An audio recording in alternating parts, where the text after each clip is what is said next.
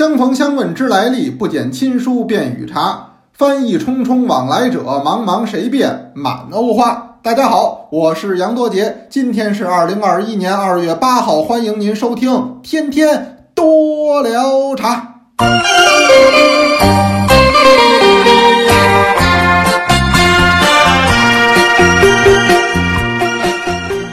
这个大早起来嘛，对不对？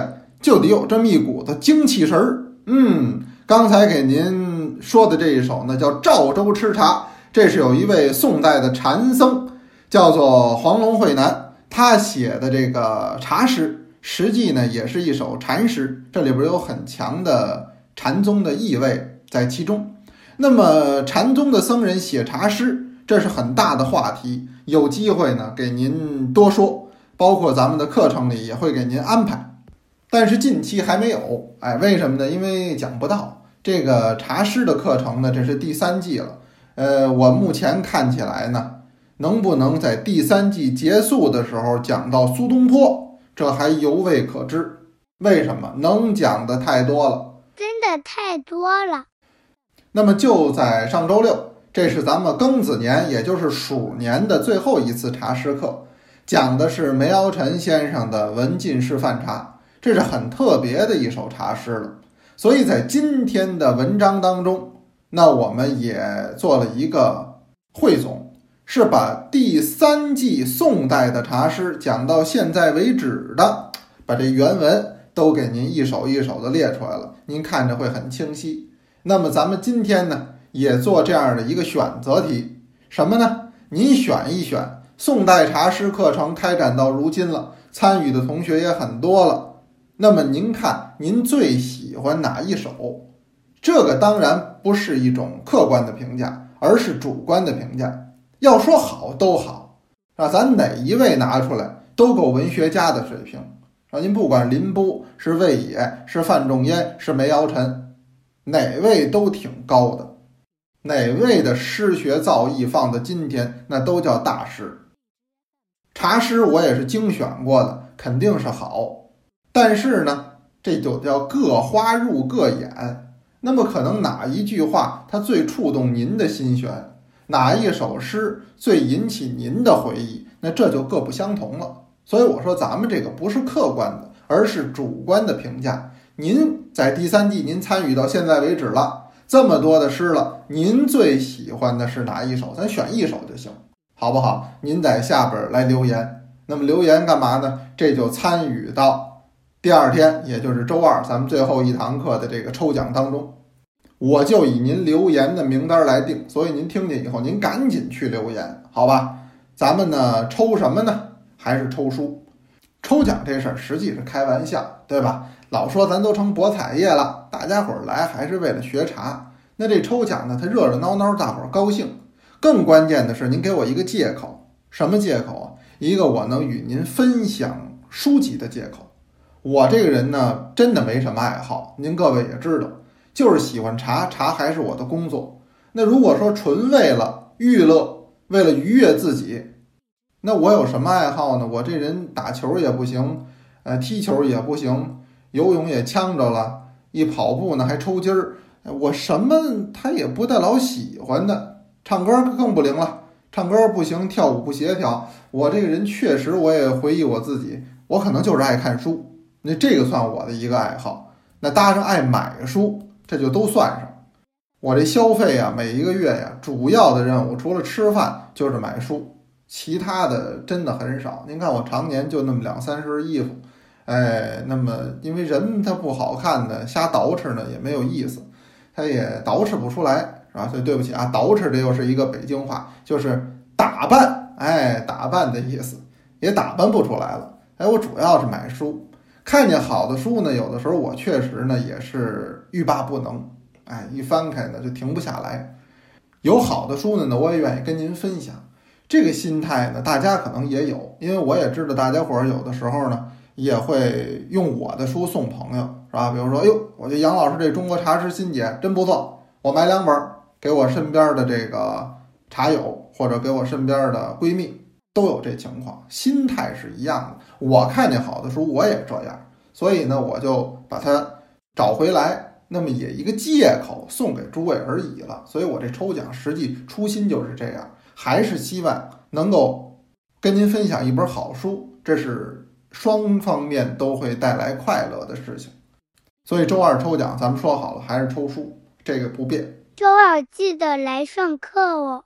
那么年关将近，那么一天比一天近了，大家伙儿呢都准备准备。实际现在过年，您说有什么可准备的？真的挺少的。为什么挺少的呢？因为咱们生活条件好啊，吃喝不愁啊。您说什么东西是过年必须要吃的？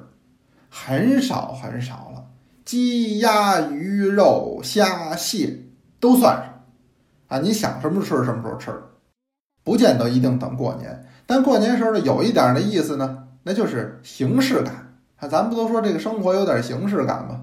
反正您别多做，少做一点，是这么个意思。大伙儿一摆盘一照相，哎，吃一点喝一点，这不就是要这么一个热热闹闹的感觉吗？家里呢也稍微的装点装点。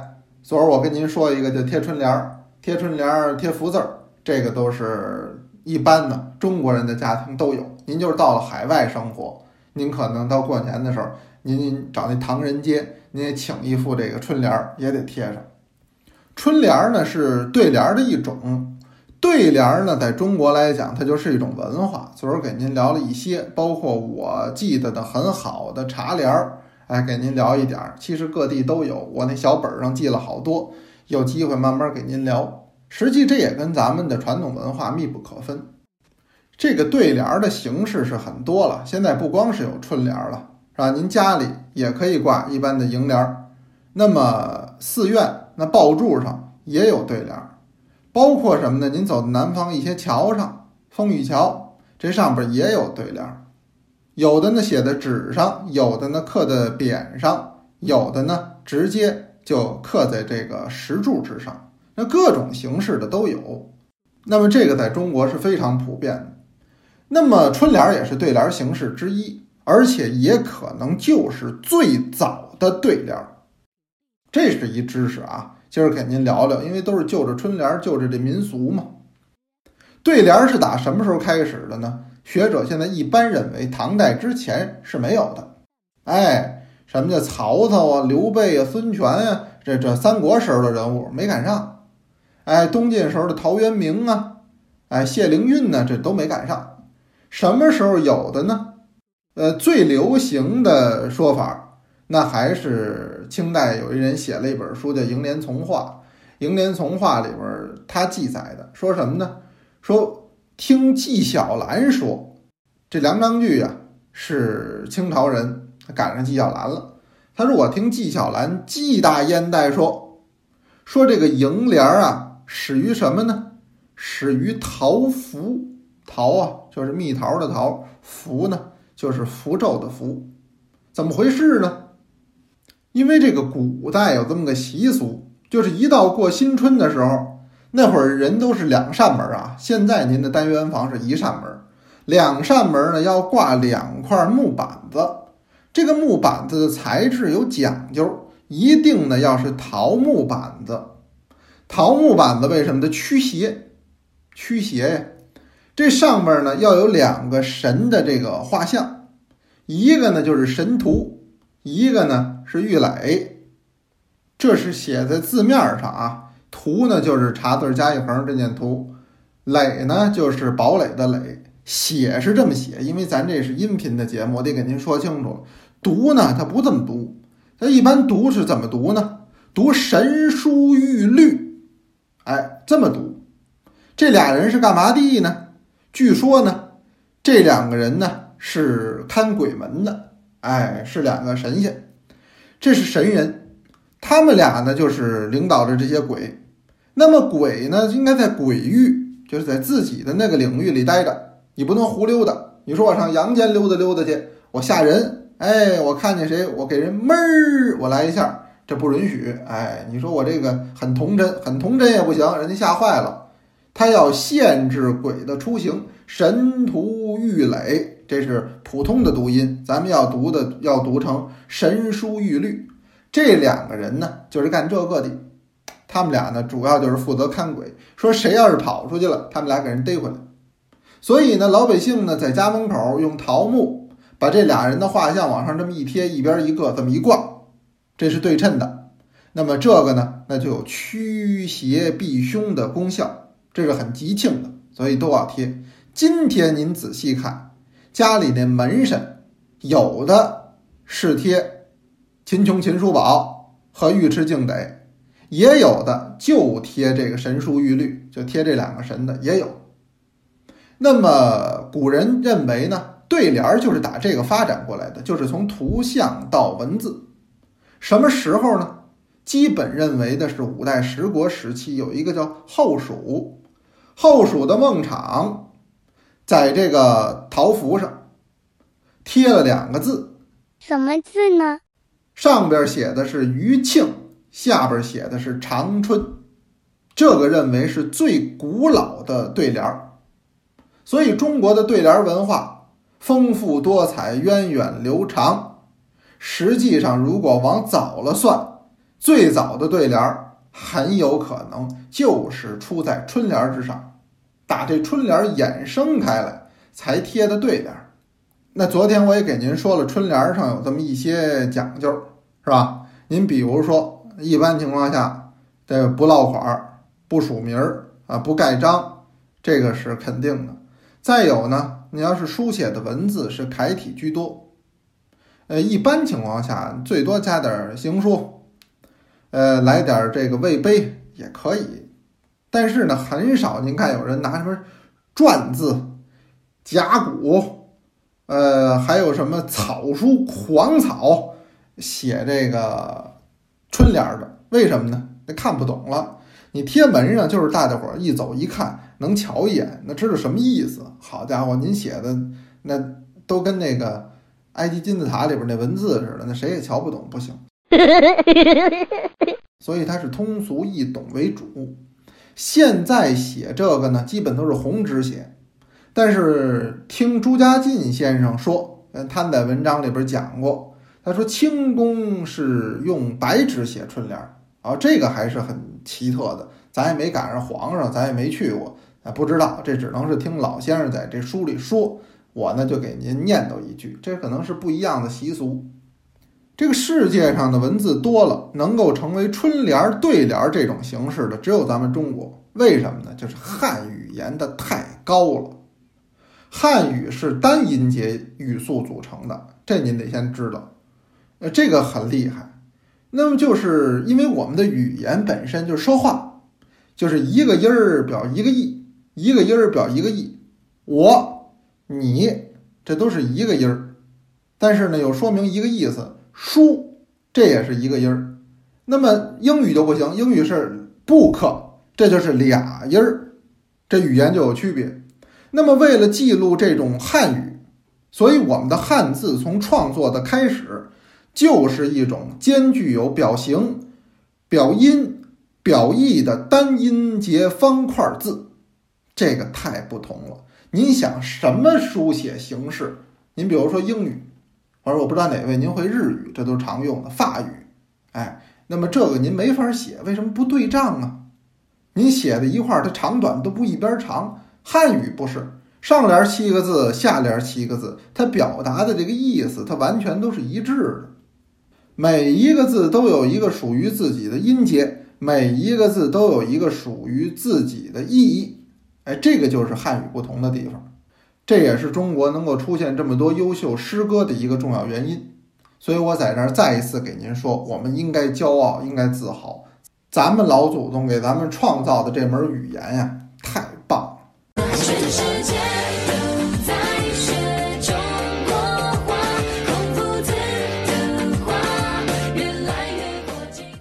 前些年咱们教育上，你得承认有偏差，什么偏差？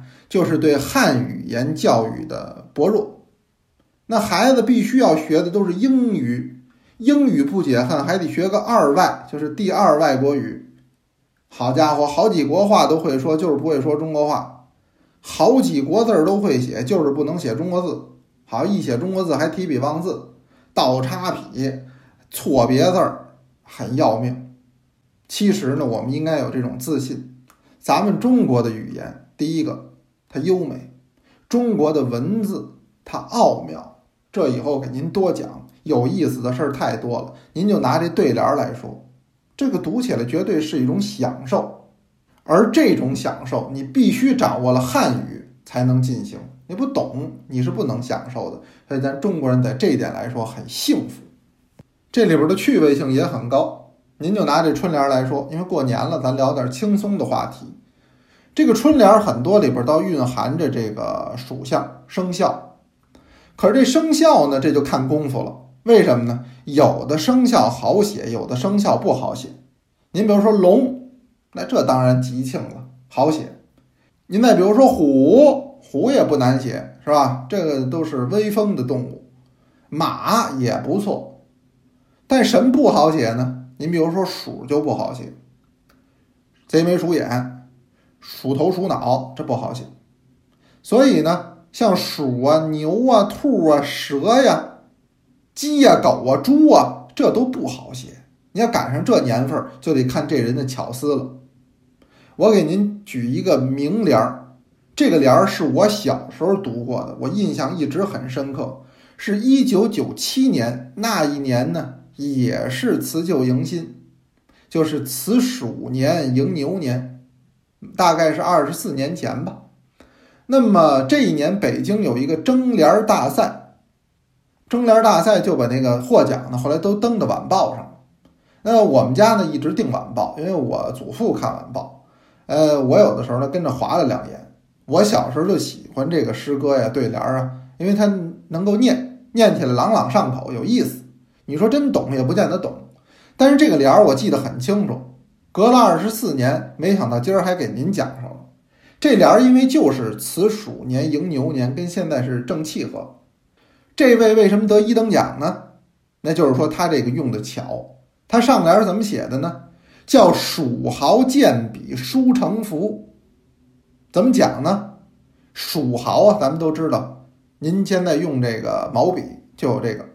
是动物的毛做的这个毛笔头，嗯，蜀毫健笔，拿这个蜀毫笔写书法，书成福，写成一个福字儿，这还很应过年的景儿。这是上联，下联呢叫牛角深杯酒酿春，牛角杯那喝酒太上讲究了，那么又能够在杯中藏酒，酒呢又孕育了春天的气息。所以这叫蜀豪健笔书成符，牛角深杯酒酿春。更关键的是什么呢？这个头上它暗含生肖，上联是鼠，下联是牛，那么正好是此鼠年迎牛年，贴上它特应景儿。妙啊！这个联儿您记好了，哪位您要会书法，或者您身边有书法的朋友，您让他给您写这个联儿好。今年贴它还正合适，哎，我记了二十四年了，今年终于用上了，太棒了。那么说了半天，有人说杨老师天天多聊茶，咱今儿光聊这对联，怎么没聊茶呀？那我得聊啊，聊什么呢？到最后我这么着，我给您聊一茶联吧，我自己特喜欢的一个茶联，而且跟咱多聊茶特应景儿。我今儿给您聊这个。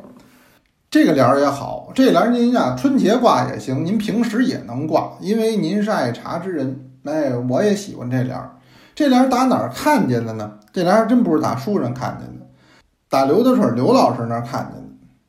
这联儿是个老先生写的，书法也很好。写这个联儿的人呢是李铎。哎，我看这联儿是李铎先生写的。李铎先生是原来咱们中国书法家协会的副会长，也是。中国军事博物馆的研究员，哎，他正差呢是军人，但人家书法写的很棒的老先生，故去了啊，不在了。那么他这联怎么写的呢？上联是“诗似新茶略带苦”，下联是“书如陈酿不求甜”，高了。您听听，诗啊，诗歌的诗，“诗似新茶”，就跟咱喝那茶似的。略带苦，但苦后它有回甘，就是说诗和茶是一样的。那么茶一般人开始也不喜欢喝，为什么喜欢喝甜水儿？来北冰洋可乐那多好啊！茶的这种美，它是一种朦胧的，它是一种含蓄的美。你需要静下心来体会，才可以跟它亲近。诗跟茶是一样，诗你也得拆解，得仔细讲解后，您再读它，那么您就会看到奥妙。这跟诗和茶真的是一个道理。所以这上联一下很打动我，叫“诗似新茶略带苦”。下联呢，给您对“书如陈酿不求甜”。这个书啊，讲的当然就是书籍了。那么书籍呢，就像一杯陈年的老酒一样，看起来是朴实无华的，可能不那么的香，不那么的甜，但是它的韵味啊。是正在其中的，它是一种浓缩的美。